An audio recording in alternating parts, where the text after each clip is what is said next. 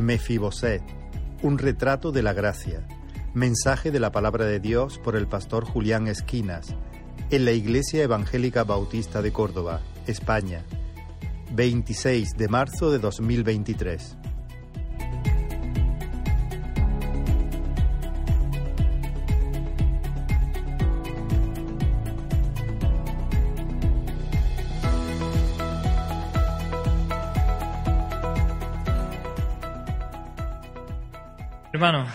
¿Qué tal?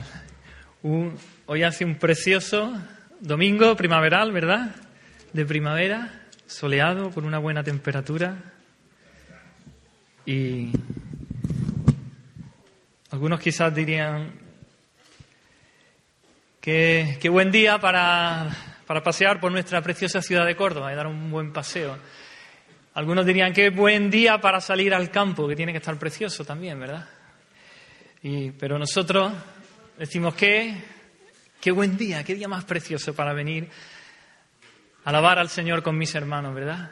A escuchar su palabra, verdadera comida, verdadero alimento para nuestra alma. Y aquí estamos, damos gloria a Dios por el día precioso que hace, por su creación, por su gracia, por su misericordia.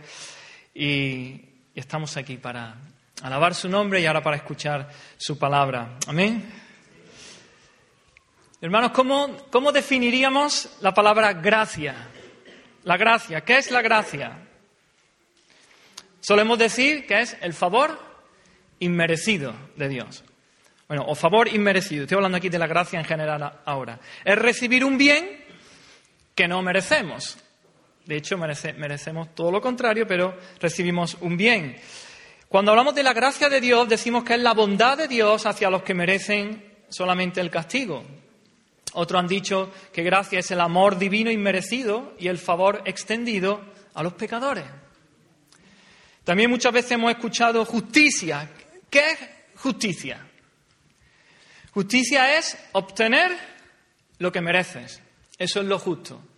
Lo que mereces, lo obtienes. ¿Qué es misericordia? Misericordia es no obtener lo que sí mereces. ¿Qué es la gracia? ¿Qué es gracia? Gracia es obtener lo que no mereces. Eso es la gracia. Y lo que quiero que veamos en esta mañana, en vez de hablar teóricamente de la gracia, quiero que veamos la gracia de Dios en acción.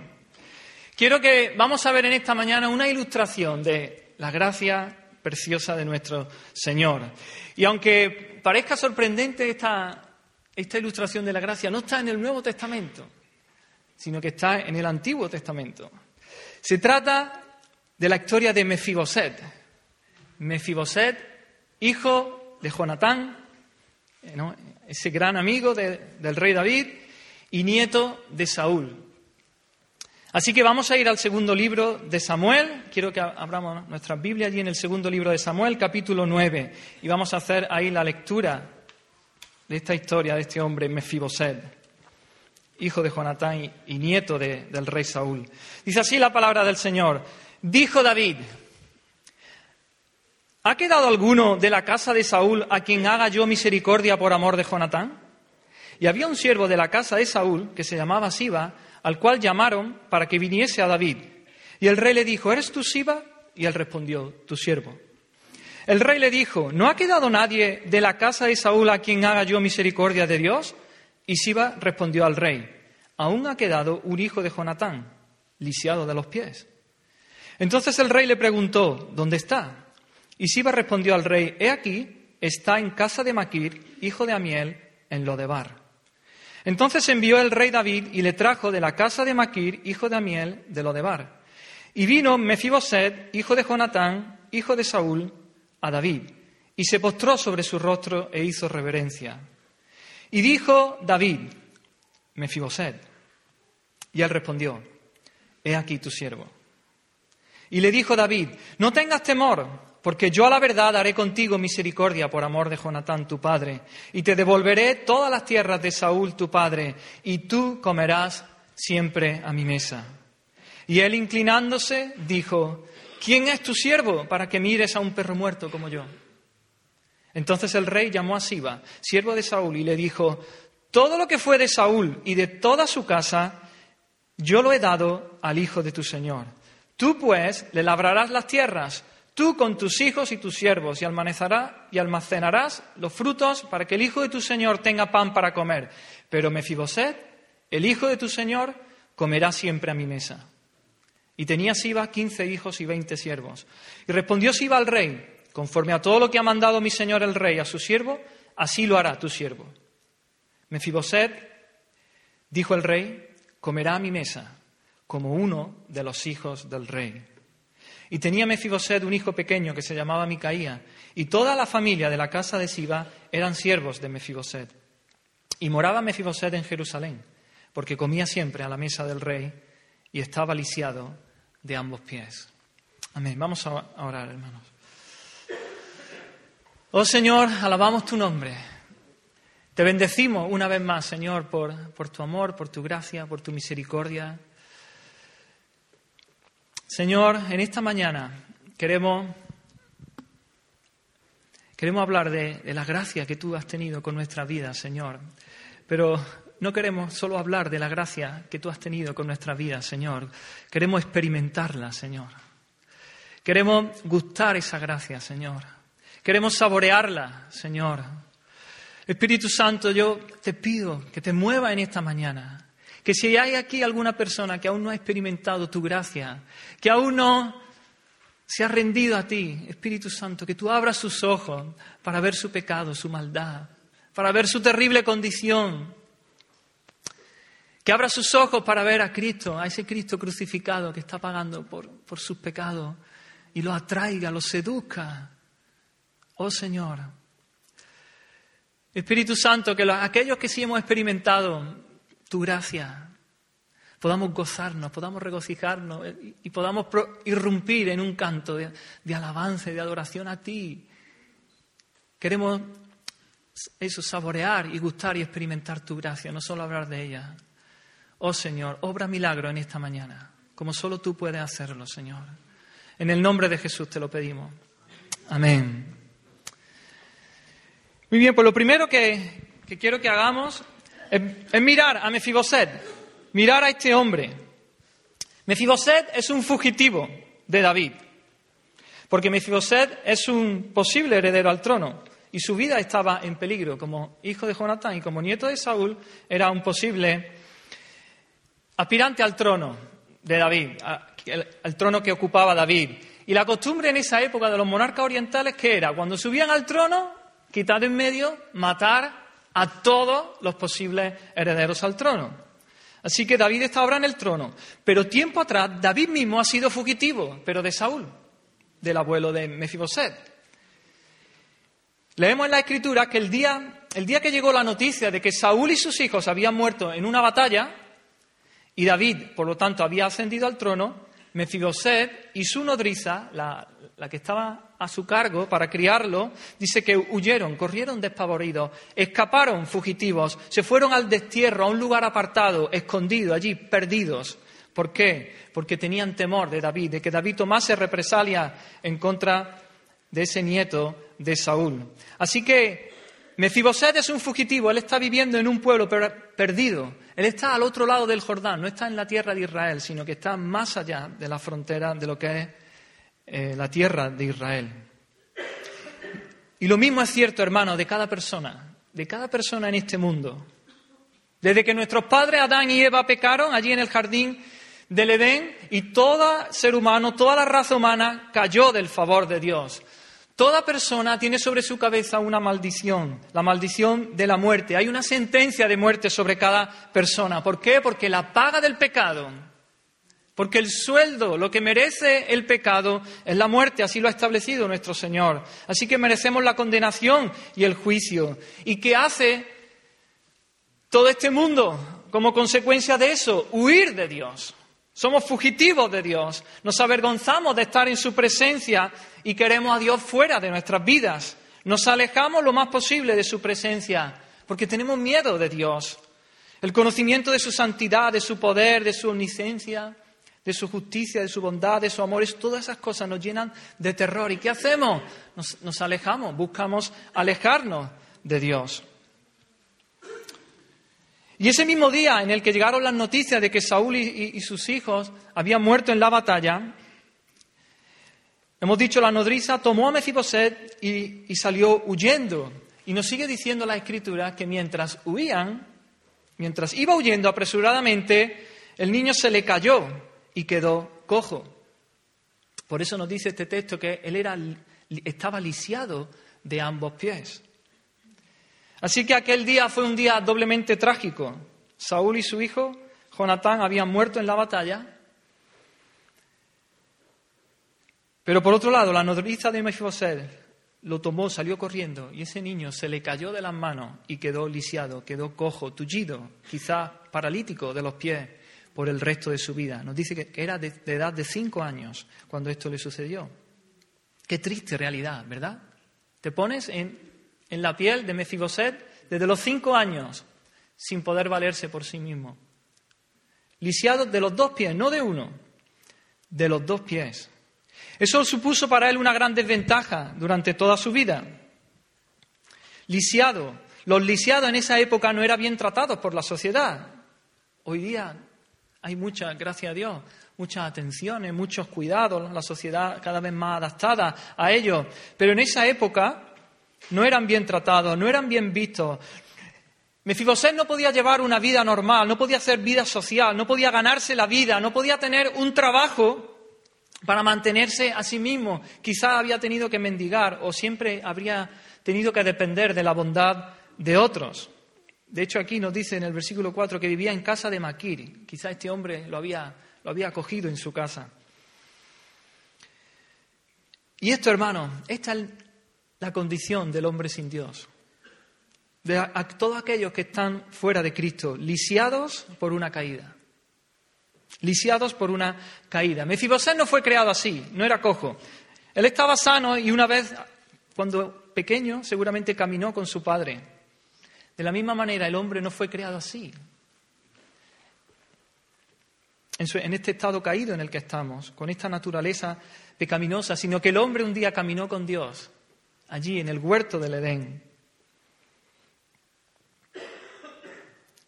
Dios nos hizo para tener comunión con nosotros y caminábamos allí en el huerto del Edén con Él. Y Dios proclamó aquel, aquella vez, recordáis, todo es bueno en gran manera. Pero ¿qué pasó? Que el hombre pecó. El hombre sufrió esa, esa caída que lo dejó lisiado, lo dejó lisiado espiritualmente alejado de Dios. Las facultades de nuestra alma se vieron paralizadas, incapaces de correr por los mandamientos del Señor, incapaces de andar y buscar ese camino angosto que nos lleva a la vida. En palabras de Jesús, Él dijo, ninguno puede venir a mí, lisiados espiritualmente. Estamos muertos en nuestros delitos y pecados, muertos. Nacemos con una naturaleza que nos separa de Dios, que nos impide acercarnos de Dios, caídos en pecado, en el pecado, dañados permanentemente a causa de esa caída, incapaces de cumplir su voluntad, incapaces de andar de una manera que sea agradable a nuestro Dios. Los que viven según la carne no pueden agradar a Dios. No somos unos campeones que hemos de encontrar todo el potencial que hay en nuestro interior. No somos los príncipes y princesas de Dios. Este tipo de mensajes nos inmunizan al Evangelio. No es la realidad del, hombre sin Dios. Nuestra condición, mensajes como estos nos drogan, nos impiden ver nuestra condición de lisiados, decaídos, perdidos, condenados, objetos de la ira, de la justa ira de Dios. Así que es un fugitivo, Mefiboset es un fugitivo, es un lisiado. Y luego su nombre, Mefiboset, ¿sabéis lo que significa? Significa vergüenza, cosa vergonzosa. ¿Qué nombre? Más elogioso, ¿verdad? Pobre Mefiboset. Tiene un nombre vergonzoso, tiene un pasado lamentable, huérfano, lisiado, todo en el mismo día, condenado al ostracismo por su propia familia viniendo de una familia que, a la que Dios había rechazado, toda la familia de Saúl, Dios la, la rechazó. Y esa es la condición de todo pecador, Vergüenza. Vergüenza. Todos nosotros, dice la Escritura, somos como suciedad, contaminados por el pecado. Nuestro conocimiento está oscurecido, nuestra voluntad se opone a la de Dios, nuestras conciencias están cauterizadas, endurecidas. Gastamos nuestras fuerzas para servirnos a nosotros mismos en lugar de servir a Dios, que es lo que Dios se merece, que es lo justo. Por lo tanto, toda nuestra justicia, todas nuestras obras, nuestras buenas obras son como trapo de inmundicia. Lejos de Cristo, fuera de Cristo, todos nosotros somos Mefiboset. Somos cosa vergonzosa, algo vergonzoso. Desde la planta del pie, dice el profeta, hasta la cabeza no hay en nosotros cosa sana, sino herida, hinchazón y podrida llaga. Esta es la condición del hombre fuera de Cristo. Hay motivos suficientes para que cada hombre y cada mujer fuera de Cristo vaya como, como en la antigüedad, esos leprosos gritando, ¡Inmundo! ¡Inmundo! O para exclamar como Job dijo, he aquí que yo soy vil, he aquí que yo soy vil. ¿Y dónde vivía Mefiboset? Nos dice el versículo 4 que vivía en un lugar llamado Lodebar. Lodebar, ¿sabéis lo que significa Lodebar? Sin pasto, literalmente, sin pasto. Es decir, es un lugar desierto.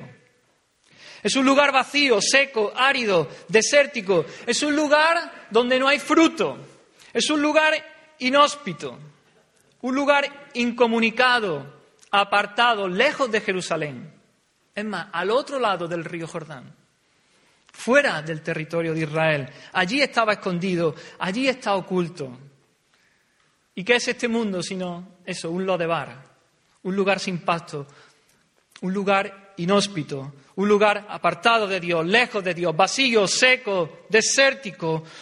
El mundo es un lugar que no satisface, el mundo es un lugar que no proporciona alimento para el alma. Es un gran desierto. ¿Y qué ocurre? Ahí van las multitudes lejos de Dios. No pueden vivir con ese vacío, necesitan comer. Su alma se muere de hambre, pero necesitan llenarla, necesitan buscar alimento. Ese lugar, esa alma que solamente Dios puede satisfacer realmente. Y la gente se muere de hambre en lo de bar, en este mundo, y busca alimentarla y llenarla y satisfacerla.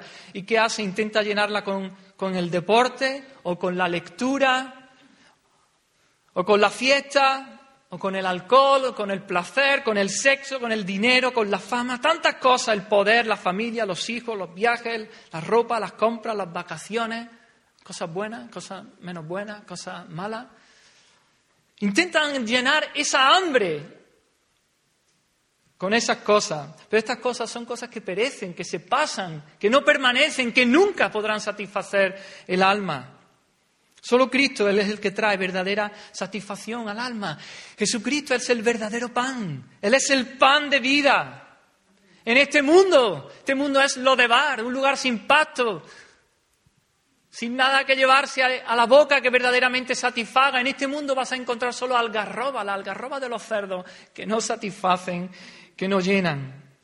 Cuando el hijo pródigo dejó su casa, se moría de hambre, recordáis, en aquella provincia apartada se moría de hambre, la vida, la paz, la alegría, la satisfacción, el, sustento estaba en casa de su padre, no allí.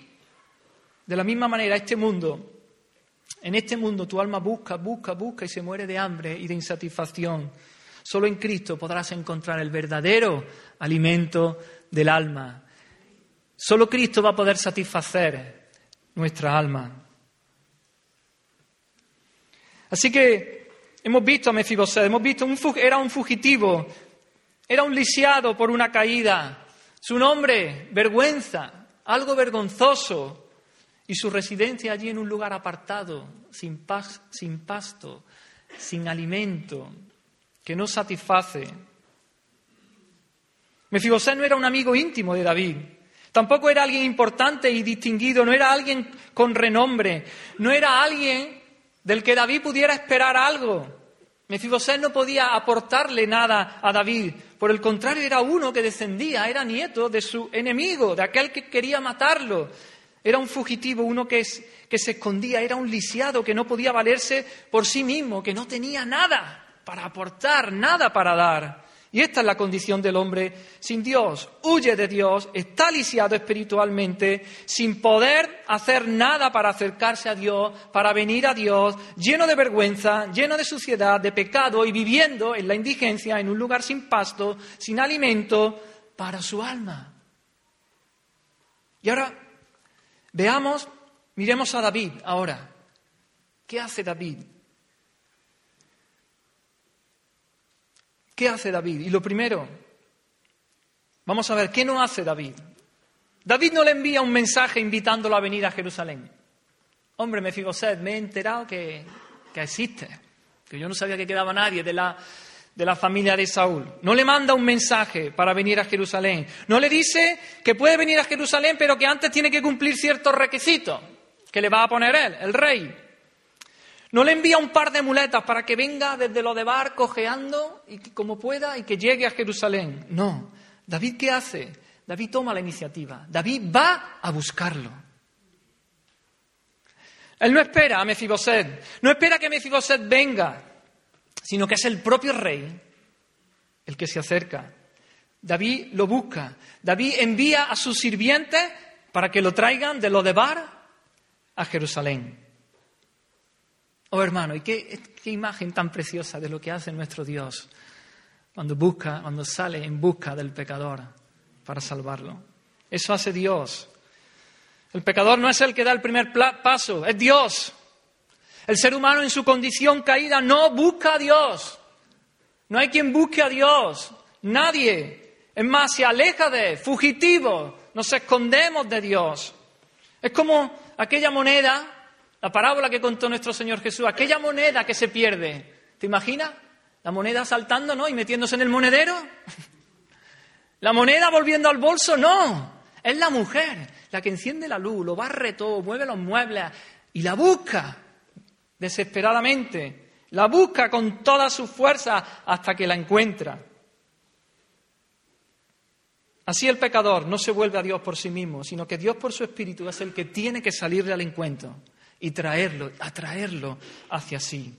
Es como la oveja, seguía contando Jesús, la oveja que se descarría, que se pierde, que pasa, la oveja que se descarría cada vez más lejos, cada vez más lejos. Nunca va a estar cada vez más cerca del rebaño, nunca va a estar cada vez más lejos del pastor, sino más lejos y más y más. Es el pastor el que tiene que dejar al 99 y salir en busca de la oveja. Ninguno puede venir a mí, dijo Jesús, si el Padre que me envió no le trajere. Y esto lo vemos en la Escritura una y otra vez, multitud de ejemplos. Fue Dios quien llamó y quien buscó a Abraham de Ur de los Caldeos, ¿verdad? Fue Dios el que se apareció en sueños eh, a Jacob en Betel. Fue Dios el que se le apareció a Moisés en Horeb, en aquella zarza que ardía y ardía y no se consumía. Fue Dios el que le salió al encuentro a Saulo de Tarso allí cuando iba camino a Damasco a perseguir a cristianos, a creyentes, a los hijos de Dios. No fueron ellos nunca los que buscaron a Dios, fue Dios los que fue a buscarlo, los que le salió al encuentro. Dios siempre da el primer paso. Dios amó al mundo, dice, Dios amó tanto, de tal manera amó Dios al mundo que dio a su Hijo, dio a su Hijo. Esa fue la iniciativa de Dios, no del hombre. Él dio a su, a su Hijo, pero ahí no queda la cosa. Dios envía a sus siervos, Dios envía a sus heraldos para que prediquen el Evangelio a toda criatura, por todo el mundo, para que el mensaje del Evangelio salga. Es iniciativa de Dios, no de los hombres. En la parábola de la gran cena, recordáis también allí, ¿no?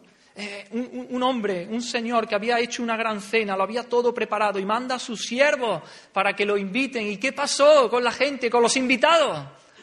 Empezaron a excusarse, empezaron a excusarse. Uno se había comprado una parcela y una casa, lo estoy trayendo al siglo XXI. Otro se había comprado un coche o una moto y tenía que usarla y, tenía que probarla. Y otro se acababa de casar, de casar, perdón. Otro se acababa de casar o había tenido hijos o había montado un negocio o lo que sea. Y todos se excusaron.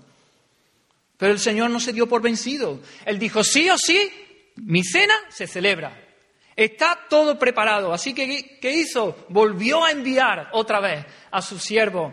Le dijo, id pronto por las plazas, por las calles de la ciudad y trae acá a los pobres, a los mancos, a los cojos, ¿eh? a los mefiboset, a los ciegos, y mi casa se va a llenar, la cena se va a celebrar. Y así fue, y así fue. Así que Dios nos ha dado a su Hijo, Dios ha, mandado a sus siervos predicando el Evangelio. Pero es que eh, hay más, aún ahí no se queda nuestro Dios. Está la obra eficaz del Espíritu Santo que atrae al alma hacia sí mismo, que atrae a los pecadores. Por supuesto, y no lo hace en contra de su voluntad, sino que los seduce, con cuerdas de amor los atrae hacia Él. Y ellos van voluntariamente, seducidos, enamorados de Dios. Y ellos van voluntariamente gracias a la obra poderosa, eficaz del Espíritu Santo. Es Dios el que lo hace todo, hermano.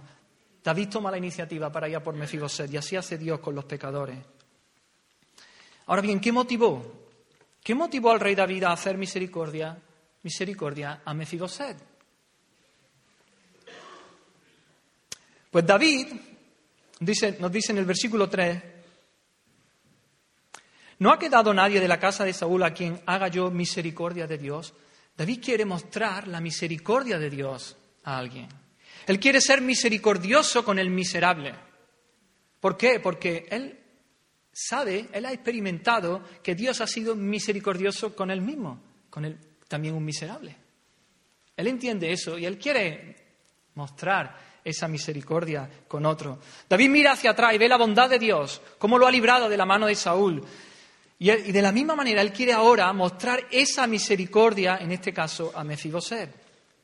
David nunca se olvidó del favor de Dios, de su misericordia, de la gracia que Dios había tenido con él. Como siendo un joven pastor, él había sido llevado de ser un pastor perdido ahí en el campo, fue llevado al palacio real, allí. Fue llevado a la casa de Saúl y había comido allí en la mesa del rey. David nunca dio por sentado la bondad de Dios. Él nunca pensó que la merecía. Él entendía que la misericordia, esa gracia, era que la misericordia, el amor, la bondad que Dios había mostrado con él era eso, gracia, gracia de Dios.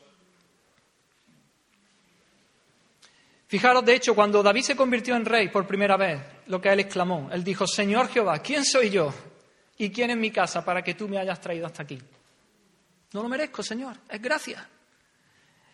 Él era muy consciente de eso y él quiere mostrar quiere mostrar esa gracia y esa misericordia a Mefiboset. Pero hay otra razón, hay otra motivación más, y es el amor que existía entre él y Jonatán. Dice en nuestro texto que hemos leído, dijo David, ¿ha quedado alguno de la casa de Saúl a quien haga yo misericordia por amor de Jonatán?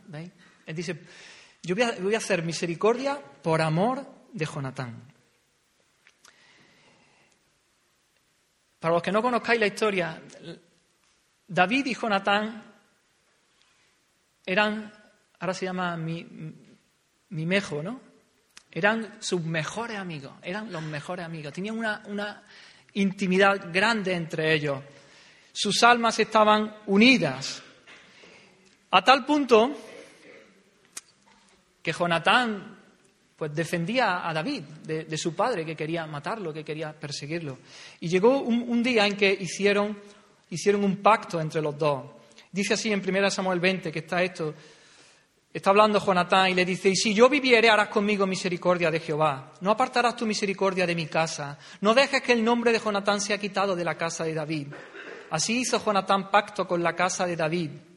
Y Jonatán hizo jurar a David otra vez porque le amaba, pues le amaba como a sí mismo. Había un pacto entre David y Jonatán y David quiso cumplir ese pacto y por eso buscó a alguien de la casa de Saúl para mostrar su gracia, para mostrar su favor. No por algo, por supuesto, que, que él hubiera hecho, no por algo que Mefiboset hubiera hecho, no había mérito personal, sino a causa de la promesa, a causa de la promesa que David le había hecho a Jonatán, a causa de ese pacto. Y esta es una imagen también de lo que Dios ha hecho por el pecador. Dios no encontró, por supuesto, en nosotros nada, no encontró razones para, para amarnos, sino que Él las encontró en sí mismo. Dios, ¿por qué, nos ¿por qué ama Dios al pecador? ¿Por qué sale al encuentro? ¿Por qué lo busca? Pues por su bondad, por su amor, por su misericordia.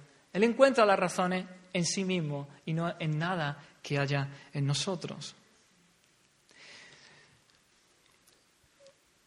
David amó a Mefiboset por causa de Jonatán y Dios nos ha amado a nosotros por causa de Cristo. Es por, es por otro que Dios es misericordioso con su pueblo. Dios nos perdonó, dice la palabra, en Cristo. Es por causa de Cristo. Es por causa de, del pacto que Dios había hecho con, su Hijo. Dios actúa de manera libre y soberana, mostrando gracia no por algo que vea en nosotros, sino por el amor que Él tiene hacia el mediador. ¿Hacia quién? Hacia Cristo. En la eternidad pasada, hermano, hubo un pacto ahí en el seno de la Trinidad, lo que llamamos, lo que se conoce como el pacto de redención. El Padre, el Hijo y el Espíritu Santo, un millón de eternidades antes, no podemos entender. Él se propuso salvar a un pueblo. Y el Padre, en, en virtud de ese pacto, el Padre envía al Hijo a venir a esta tierra para salvar a los pecadores. El Hijo viene voluntariamente, se hace hombre, vive una vida perfecta como nuestro representante, obedece la ley de Dios, recibe el castigo que nuestros pecados merecían, muere en la cruz, resucita al tercer día y cumple toda su parte del pacto. Y el Espíritu, ¿qué hace el Espíritu? Y el Espíritu Santo se mueve dando vida, redarguyendo de pecado, atrayendo, abriendo los ojos, aplicando los beneficios que Cristo ganó en la cruz del Calvario. Y es por eso que el Señor nos salva. Es por eso que el Señor hoy día muestra su gracia a pecadores que no la merecen. ¿Te imaginas lo que debió sentir Mefiboset cuando los mensajeros del rey llamaron a su puerta y le dijeron, ven con nosotros. El rey David quiere verte en el palacio. ¿Qué, le pasaría por la cabeza a Mefiboset? Imagino que tuvo que estar aterrorizado, que tuvo que tener mucho miedo, se temería lo peor, se temería, él pensaría que David quería matarlo porque él era un posible heredero al trono de Israel, como ya hemos dicho. Así que Mefiboset es llevado a la presencia del rey. Seguramente por primera vez él ve a David, aquel a quien su abuelo Saúl había perseguido de una manera voraz, despiadada, de una manera injusta también. Y dice, hemos leído, versículo 6, dice, y vino Mefiboset y se postró sobre su rostro e hizo reverencia. Mefiboset se inclinó con humildad delante del rey, delante de David. Y esta es la posición apropiada, hermano. Esta es la posición apropiada para alguien cuya vida misma depende de la misericordia del rey. No queda otra posición, ¿verdad? Tirado en el suelo, con rostro en tierra, arrodillado y haciendo reverencia. Porque Mefibosé me imagino que no podía esperar. Él estaba esperando que David dijera la sentencia de muerte, dijera, culpable, sacadlo de mi presencia, no quiero ver a este, ¿no? y matadlo. En el versículo 8 también otras palabras de Mefiboset dice, fíjate lo que dice Mefiboset, ¿quién es tu siervo para que mires a un perro muerto como yo? Fíjate la definición que él hace de sí mismo un perro muerto. Sabemos que los perros para la cultura judía era, era un animal muy, muy inmundo, muy... Así que él se, se, define así como un perro muerto. Y este cuadro, hermano, Mefiboset tirado en el suelo, Mefiboset allí arrodillado, su rostro en tierra, allí considerándose un perro muerto, ese es el retrato, ese es el vivo retrato de un pecador que ha sido convencido por el Espíritu Santo de uno que ha sido redarguido por el Espíritu, de uno que ha visto su maldad, de un pecador que ha visto su maldad, que ha visto su pecado, que ha visto la terrible situación en la que se encuentra y que lo único que puede hacer es clamar por misericordia. Esta es la fiel imagen de un pecador que es llevado cara a cara ante el Dios tres veces santo. Aquel a quien ha despreciado durante toda su vida, aquel a quien le ha dado la espalda, aquel de quien ha pasado olímpicamente lo ha ignorado, aquel a quien ha ofendido con su manera de vivir, con su manera de actuar, con su manera de hablar, con su manera de pensar. No hay otra actitud, no hay otra posición sino de rodilla, tirado al suelo, clamando por misericordia, humillado. ¿Has estado alguna vez así delante de Dios?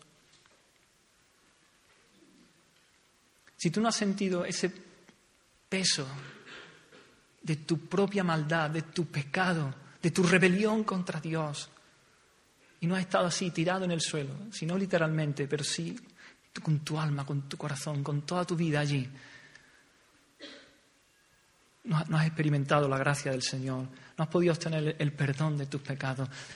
Hay una convicción grande de que viene del Espíritu Santo cuando nos abre los ojos a nuestra maldad. Hay un peligro en presentar a Dios como un Dios almibarado, con presentar a un Dios que no juzga, que no hará justicia con el pecador, con un Dios al que no hay que temer. Claro que sí, el pecador debe de temer y mucho a Dios. Si no conoces, yo te digo aquí en esta mañana, si tú no conoces a Cristo como su Salvador, como tu Salvador, como tu Señor, el Señor, el Rey, el que gobierna en tu vida, el que manda en tu vida, si no lo conoces así, has de temer mucho, teme en su presencia, Deberías tener miedo a morir así, en esa situación, de morir en tus pecados, de morir en tu, en tu rebelión. Deberías tener miedo, terror a presentarte delante de Él el día del juicio sin un Salvador, sin un sustituto que haya pagado ya por tus pecados, porque entonces vas a pagar tú por tus pecados. Si estás fuera de Cristo, enfrentas una horrenda expectación de juicio y de hervor de fuego que ha de devorar a los adversarios, dice en Hebreos. Así que este miedo que experimentó Mefiboset es una respuesta adecuada, apropiada de un pecador que sabe algo de la santidad de Dios. Cuando el Espíritu de Dios pasa, cuando el Espíritu de Dios te muestra tu pecado, te muestra que tú eres objeto de la ira de Dios, ese es un día aterrador. Ese es un día en el que uno clama con toda su fuerza, con todo su ser, con todas sus entrañas, clama a Dios por misericordia, por perdón.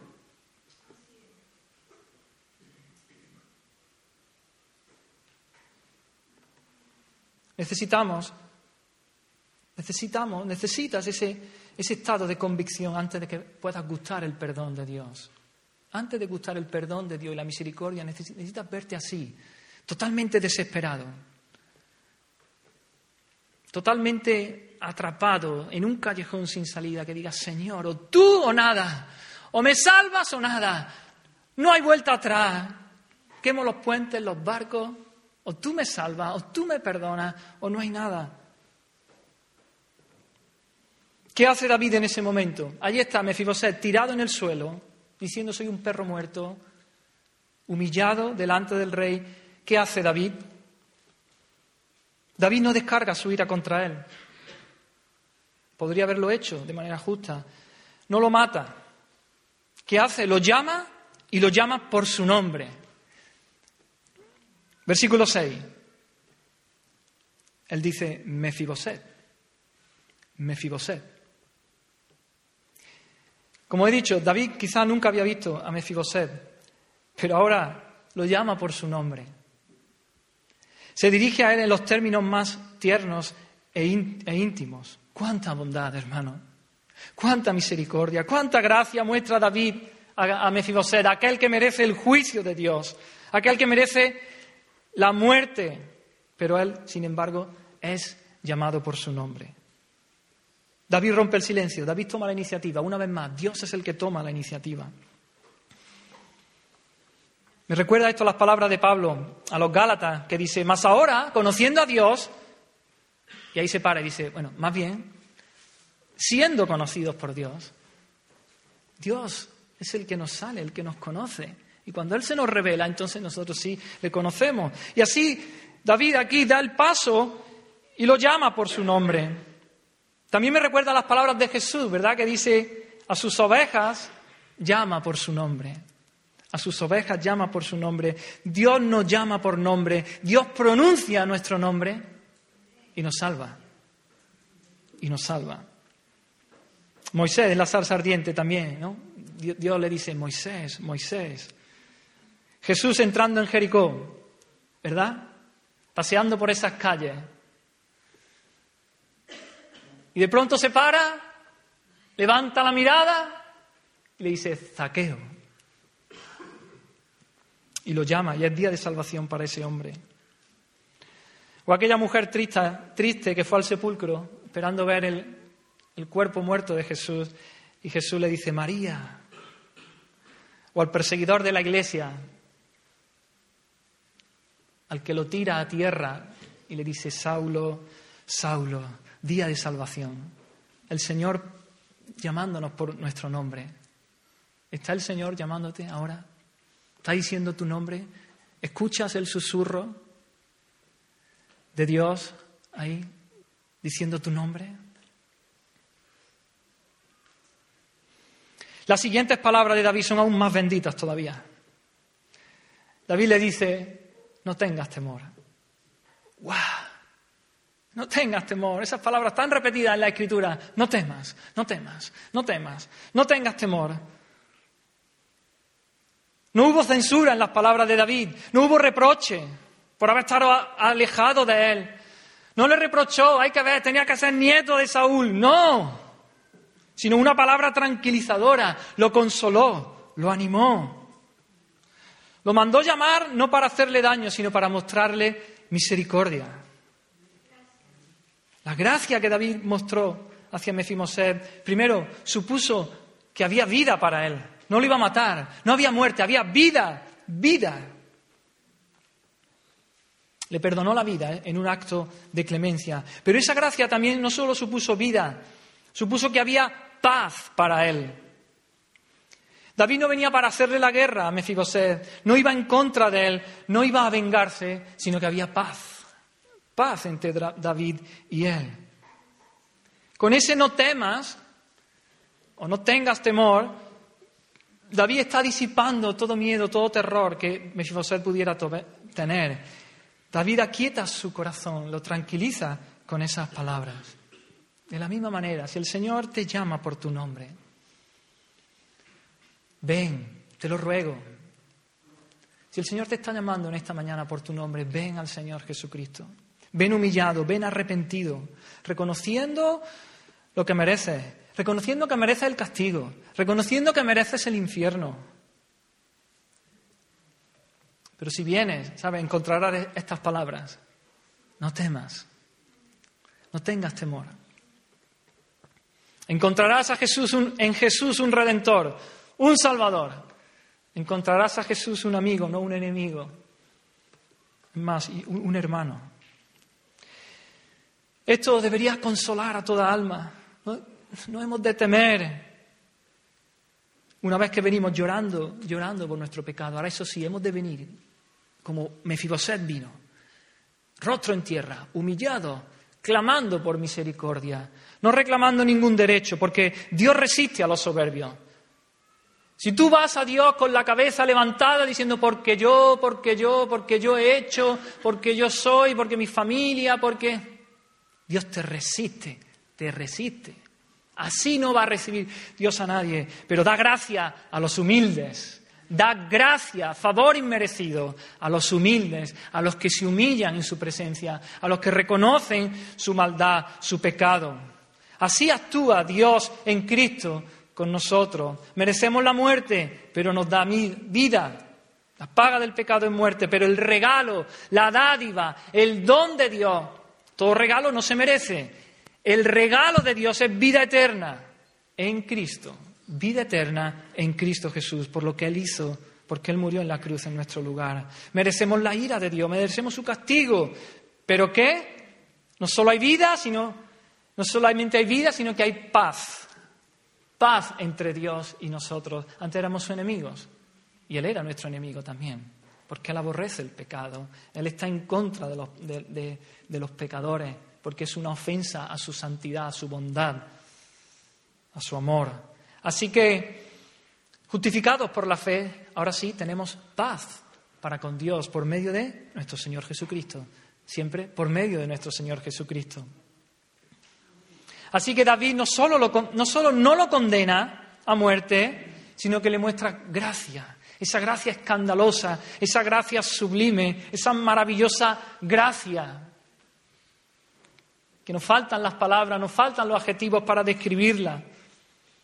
Le habla a Mefiboset como alguien que es muy amado.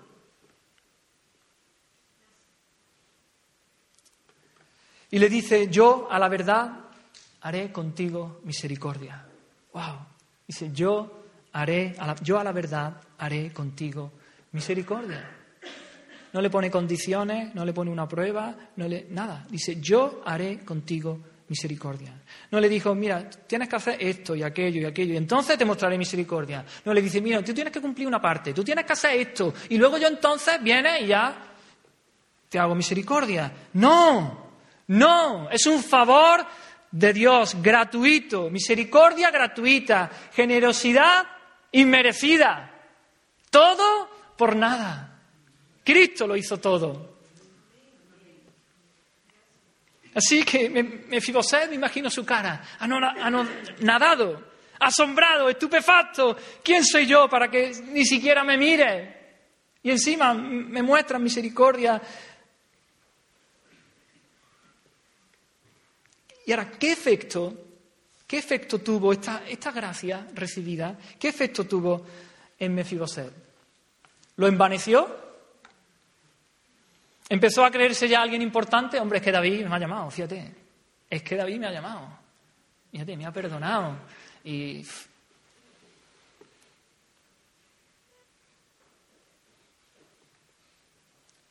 empezó a actuar y a comportarse como si no fuera un pobre lisiado? No. Después de estas palabras, él, él dice, inclinándose, dijo, ¿quién es tu siervo para que mires a un perro muerto como yo? Una vez que David antes le ha mostrado ya su misericordia y esta frase la dice luego a posteriores. No produjo en él autoexaltación, no, no produjo engreimiento en Mefiboset sino que lo humilló, lo siguió humillando. Él era consciente de su absoluta indignidad. Él era muy consciente de que todo lo que estaba recibiendo, todos sus favores, no los merecía.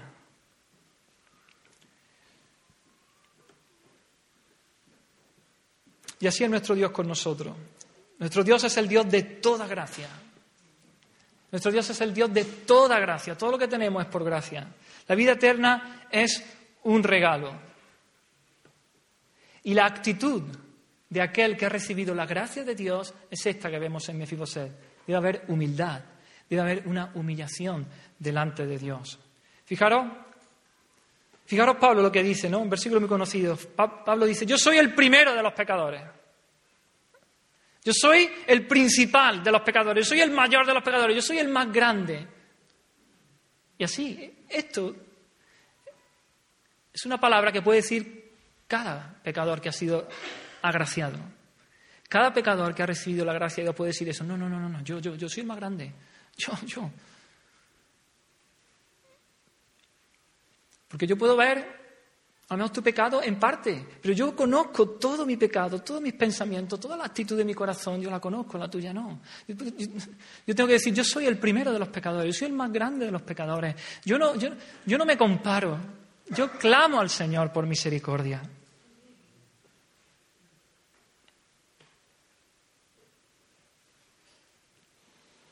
Y es por la fe que recibimos la gracia, es por la fe que recibimos la salvación.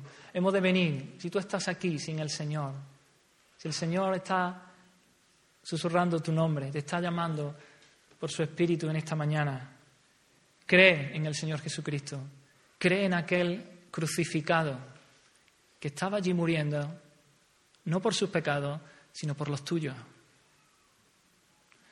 Jesucristo allí estaba sufriendo el infierno, ese infierno que tú mereces. Ve con fe allí. Agárrate a esa cruz y clama por misericordia de parte de Dios, el Señor. Encontrarás ese no temas, encontrarás perdón, misericordia, gracia de parte de Dios, su justicia puesta a tu cuenta. Serás puesto en Cristo y recibirás el beso de Dios, ese tú eres mi Hijo amado, en quien tengo complacencia, porque estamos en Cristo, ¿eh? en aquel en quien Dios el Padre se deleita. ¿Has gustado tú de esa gracia de Dios? ¿Has experimentado la bondad de Dios? ¿Qué efecto ha tenido en ti? La gracia no te deja indiferente, no te deja como estabas antes. Si tú has experimentado de verdad la gracia de Dios, no sigues igual. Tu vida cambia radicalmente, completamente, como un calcetín al que se le da la vuelta. No, tu vida no sigue siendo igual. ¿Qué efecto ha tenido en tu vida la gracia de Dios? La gracia nos humilla, la gracia nos lleva al arrepentimiento. Experimentamos, cuando experimentamos la gracia, nos vemos realmente pequeños a nuestros propios ojos. No nos vanagloriamos, andamos con humildad, estimando a los demás como superiores. Empezamos a mirar por lo de los otros, no por, lo de no por nosotros mismos, sino por lo del otro.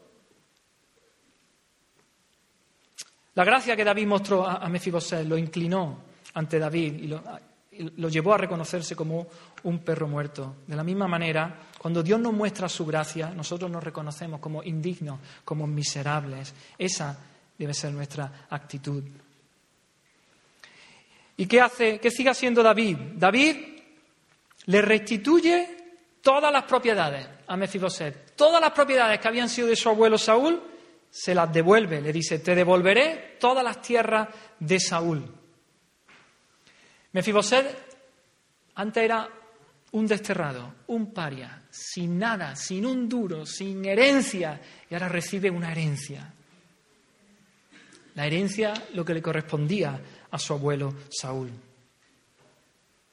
Él la había perdido toda, por completo, pero David se la devuelve, se la restituye. De la misma manera, nosotros, también con nuestros padres allí, cuando pecaron en el, en el huerto, perdimos toda la herencia, perdimos toda bendición de Dios, perdimos esa comunión que podíamos tener con Dios.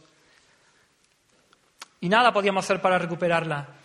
Pero así como David, por causa de Jonatán, restauró a Mefiboset la herencia de su, de su padre, de su abuelo Saúl, así Dios, por causa de Cristo, nos devuelve a su pueblo todo lo que perdimos en Adán. En Cristo hay una herencia incorruptible, incontaminada, inmarcesible, que está reservada en los cielos hay una herencia para el pueblo de Dios. Pero no hay solo una herencia, hay también una porción. David le sigue diciendo, tú comerás siempre a mi mesa. Mefiboset comerá siempre a mi mesa, es decir, todos los días. Cuatro veces el texto nos dice eso, que Mefiboset va a comer a la mesa del rey. ¡Oh, qué contraste, hermano! ¡Qué contraste más grande! ¿Recordáis dónde vivía él?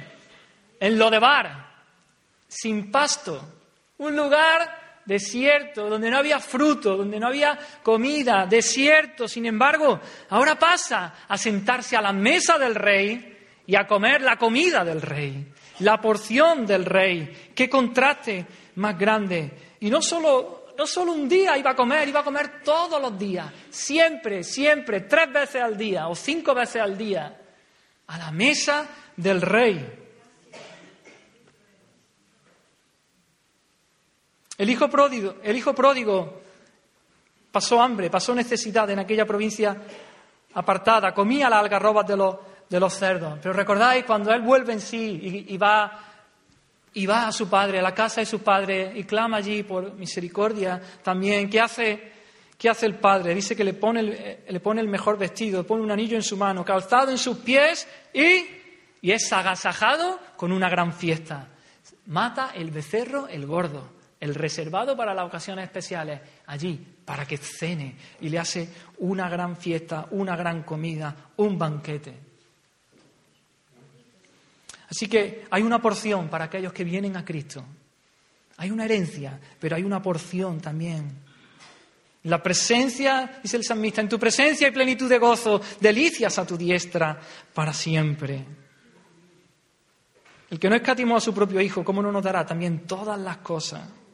Dios nos ha bendecido con toda bendición espiritual en los lugares celestiales, hermanos. Todas las cosas que pertenecen a la vida y a la piedad nos han sido dadas por su divino poder.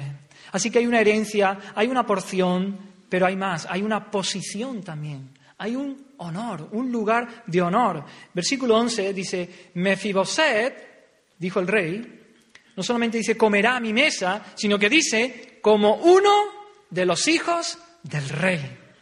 Como uno de los hijos del rey. Él no iba a comer como un extranjero, él no iba a comer como un extraño, sino como un miembro de la familia real, como un hijo del rey.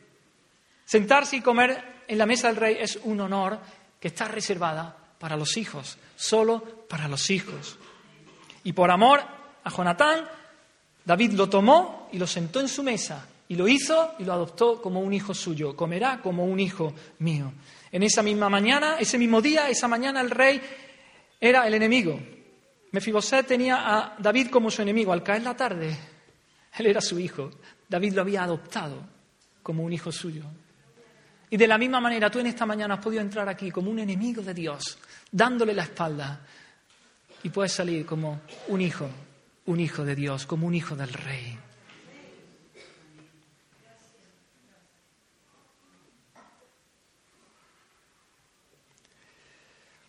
Y esto es lo que sucede con el, con el pecador arrepentido.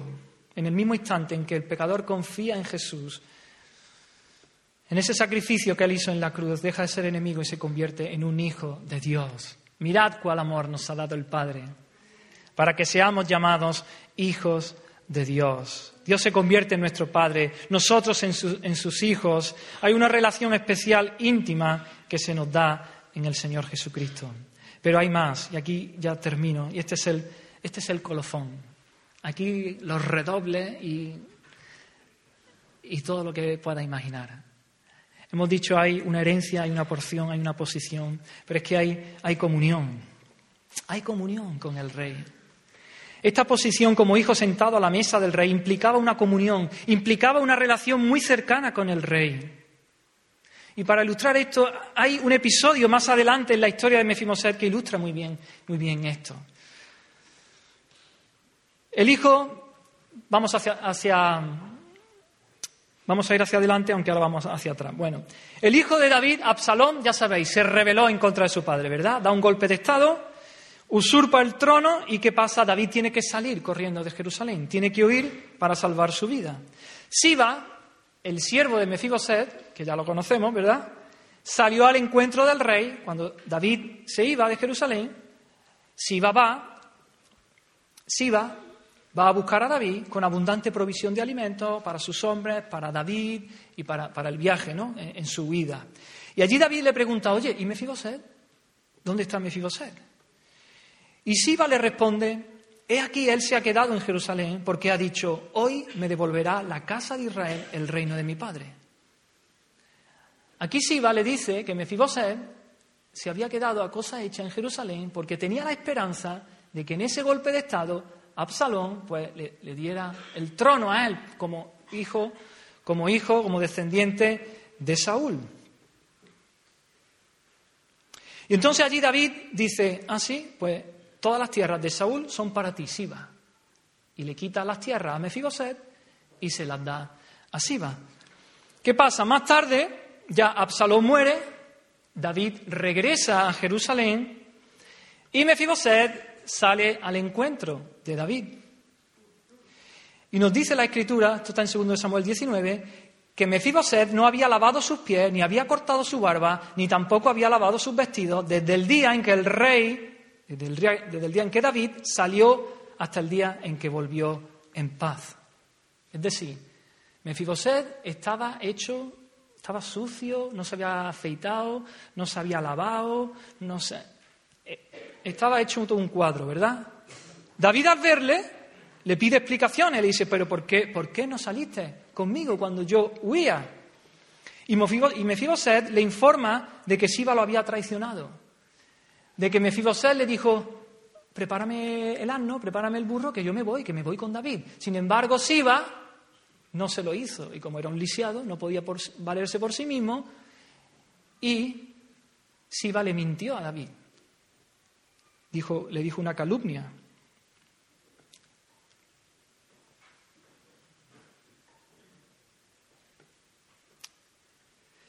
Pero fijaros la actitud de Mefiboset. Aún así, las palabras de Mefiboset, él dice, mi señor el rey es como un ángel de Dios. Haz pues lo que bien te parezca. Sí, Mefiboset se somete a la voluntad de David. Él le pone su versión. Ahora David tiene dos versiones. La de Siba, que dice, no, Mefiboset te ha traicionado. Y la de Mefiboset, que dice, no, es que Siba me traicionó a mí, yo quería salir contigo. Y Mefiboset dice, mira David, haz lo que quieras, haz lo que quieras, lo que bien te parezca. Entonces David ahí pone a prueba su corazón y hace una sugerencia. Y él coge y dice, bien, ahora las tierras de Saúl, que pertenecen a Siba, se la había devuelto a Siba, dice, ahora las partimos por la mitad. La mitad para Mefiboset y la mitad para Siba. ¿no? Esto me recuerda al mismo principio que aplicó Salomón, ¿os acordáis? Con aquellas dos mujeres que decían, no, el niño es mío, la otra decía, no, mío, no, mío. Y Salomón dice, bueno, pues partidlo por la mitad. Y le dais la mitad a cada una. Y claro, la madre, ¿qué dijo? No, no, no, no, no, no, para ella, para ella, para ella el hijo. Y ya Salomón dijo, esta es la madre, dale el niño. Y aquí creo que aplica el mismo principio. Aquí David dice, bueno, pues a la mitad las tierras.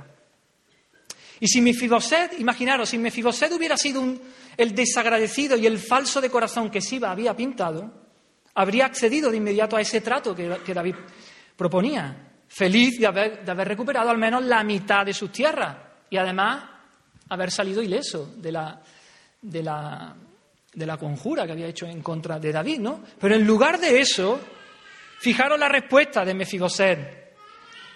Dice Mefiboset, deja que él es decir, deja que Siba las tome todas. Las tierras para Siba. Dice, pues que mi señor el rey ha vuelto en paz a su casa. Qué palabras más preciosas. Es decir, Mefiboset dice, David, las tierras, las tierras, yo no quiero tierra. Las tierras para Siba, todas. Si yo lo que te quiero es a ti. David, has vuelto a Jerusalén. Has vuelto a casa, has vuelto al palacio, y eso es lo que yo quiero, tu presencia, a comer contigo a la mesa. Eso es lo que yo quiero, ver tu rostro, tener comunión contigo, que las tierras, yo no quiero tierra. Y ahí David ve el corazón de Mefiboset. Esta respuesta de Mefiboset deja al descubierto la acusación de Siba. Esto demostró que él estaba libre de toda codicia, que no quería tierra, que lo que deseaba era la presencia del rey, la compañía de David. Ahora que había regresado sano y salvo a Jerusalén, él estaba satisfecho. Ya está. Ya tengo lo que necesito. No quiero tierra.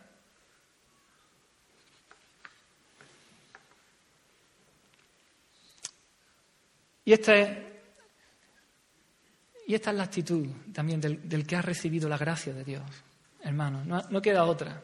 Mira, el que ha recibido la gracia de Dios ha quedado enganchado. Se queda enganchado con, Dios, con aquel de quien recibe la gracia. Mefiboset recibió tal gracia de David que se quedó enganchado. Su corazón se quedó enganchado. David tuvo que salir huyendo de Jerusalén. Él quería ir, irse tras de David, pero como estaba imposibilitado, no pudo. ¿Pero qué hizo? Ni se cortó la barba, ni se afeitó, ni se lavó. Él estaba en duelo esperando el regreso de David. Y cuando David regresa, no quiere tierra, quiere a David, quiere a David, porque su corazón se había quedado enganchado con el corazón de David. Y aquí el Hijo de Dios, que ha recibido la gracia de Dios, se ha quedado enganchado con su Señor, se ha quedado enganchado con Dios. Y no hay nada en este mundo que le satisfaga. No quiero tierra, no quiero entretenimiento, no quiero diversión, te quiero a ti, Señor. Quiero comunión contigo, quiero relación contigo, que me da riqueza. Amén. Vale, gloria a Dios, que me da una familia, que me da una esposa, que me da hijos, que me da bendiciones. Bienvenidos sean. Pero ¿qué si el Señor no me los da? ¿Qué si el Señor me lo quita? Jehová Dios, Jehová quitó, sea el nombre del Señor bendito. Te tengo a ti, Señor. Quiero comunión contigo.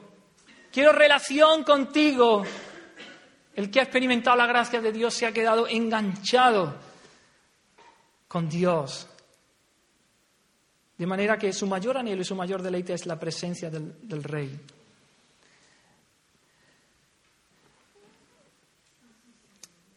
Y hay una realidad, y es que podemos disfrutar aquí y ahora de la comunión y de la presencia del Rey, pero de una manera no total, no completa, porque el Rey está ausente en este momento, como David cuando tuvo que salir huyendo. El Rey está ausente, nuestro Señor Jesucristo un día volverá. Y entonces sí, nos sentaremos a las mesas de las bodas del Cordero y estaremos con Él disfrutando en un banquete eterno por siempre. Y la comunión que tendremos con Él será aún más completa. Y le veremos cara a cara. Y mientras tanto, ¿qué hace el Hijo de Dios, aquel que se ha quedado enganchado por la gracia de Dios? Como Mefiboset, ¿no? Vive de una manera austera, vive de una manera, vive esperando, esperando el regreso. No se deja enganchar, su corazón no se engancha con las cosas de este mundo, sino que las tiene por basura, esperando el regreso de su Señor. La gracia de Dios nos mantiene viviendo leales en su ausencia. Ahora mismo nuestro rey está ausente de, esta tierra. El gobernante de este mundo ocupa ahora temporalmente el trono, pero se acerca el día en que será derrotado y Cristo volverá para gobernar. Y en su ausencia, el hecho de que hayamos recibido su gracia debe hacernos vivir apartados de las cosas terrenales de este mundo, de las cosas que se pasan. ¿Has experimentado la gracia de Dios? Sí. Alaba al Señor. Glorifica al Señor. Busca al Señor. Busca tener comunión con Él. ¿No has experimentado la gracia del Señor aún? Clama. Humíllate. Clama desesperadamente por el perdón de tus pecados. Hay salvación en Cristo. Amén. Vamos a orar, hermano.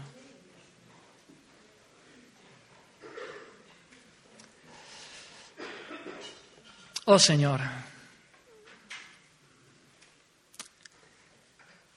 cuán admirable es tu gracia, Señor, ese favor inmerecido. Cuán grande es esa gracia que tú has mostrado por amor a Cristo, aquellos que éramos enemigos tuyos, aquellos que te habíamos dado la espalda. Oh Señor, queremos experimentar esa gracia. Queremos gustar esa gracia, Señor. No solamente queremos hablar de ella, Señor. Sigue derramando, Señor, de tu Espíritu Santo sobre nuestras vidas. Sigue atrayéndonos, sigue seduciéndonos, Señor. Que sigue enganchando nuestro corazón contigo, Señor. Oh Dios mío, queremos tener comunión contigo, queremos buscar tu rostro cada día, queremos disfrutar de esa presencia tuya, queremos disfrutar de comer a tu mesa todos los días. En tu casa hay abundancia de pan, hay provisión, Señor. Salva, Señor, salva a aquellos que no te conocen, Señor. Hazles ver su condición miserable, Señor. Atráelos, sedúcelos, Señor. Amém.